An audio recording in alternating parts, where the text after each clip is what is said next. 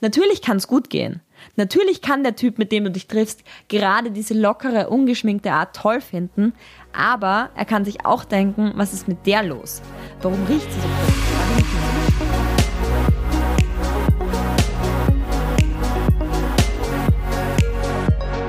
Hallo und herzlich willkommen zur heutigen Folge des Podcasts Get What You Want. Mein Name ist Viktoria Graf und heute geht es um das Thema ungeschminkt und ungeduscht zum ersten Date und was hat das mit Erfolg zu tun.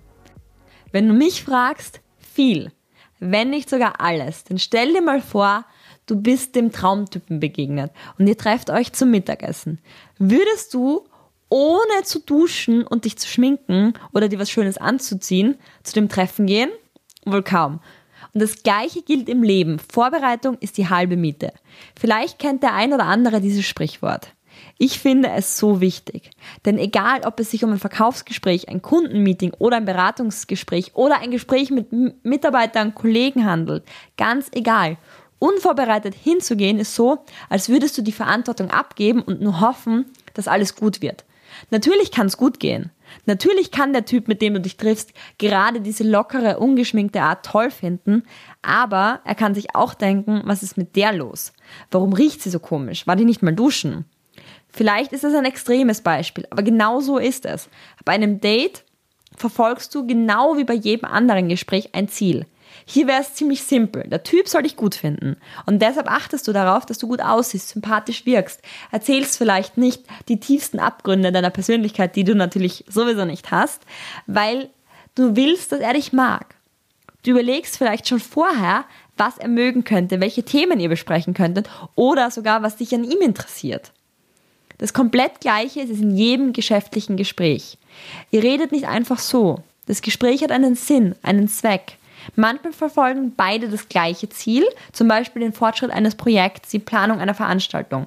Manchmal ist es aber auch so, dass beide unterschiedliche Ziele verfolgen und ihr einen Kompromiss finden müsst. Wenn du zum Beispiel mehr Gehalt willst und deinen Vorgesetzten davon überzeugen möchtest.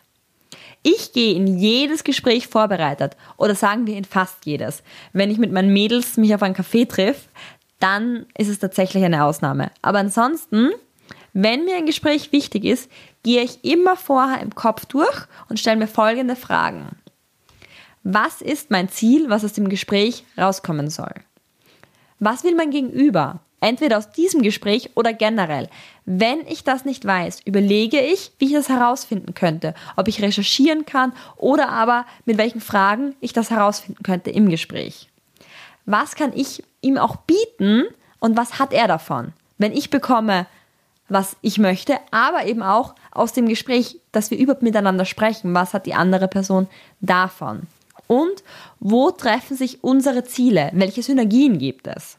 Als ich zum Beispiel Torben die Idee vom Podcast erzählt hatte, war es mir unfassbar wichtig, dass er das Ganze auch unterstützt. Und da habe ich mich auch auf das Gespräch vorbereitet, habe dem Gespräch einen Rahmen gegeben und ihm gesagt, dass ich gern mit ihm über sprechen möchte und seinen Standpunkt dazu abgeholt.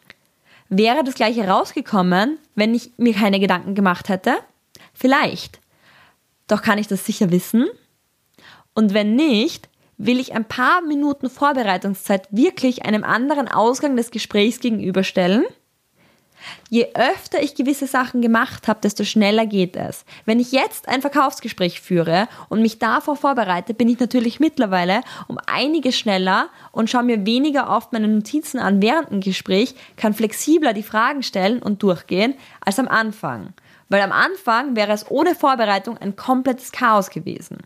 Deshalb finde ich das Thema so wichtig. Nur der Punkt ist, du kommst vielleicht nie an den Punkt, wo du schon ein bisschen eingespielter bist, wenn du dich nicht konstant vorbereitest und auch dir das zur Angewohnheit machst, dir zumindest ein paar Gedanken dazu zu machen. Weil selbst wenn die Prozesse jetzt schneller gehen und unterbewusster passieren, dennoch bereite ich mich auf jedes Verkaufsgespräch vor. Schau mir an, wer ist die Person, mit wem spreche ich da. Und deshalb finde ich das Thema auch so wichtig.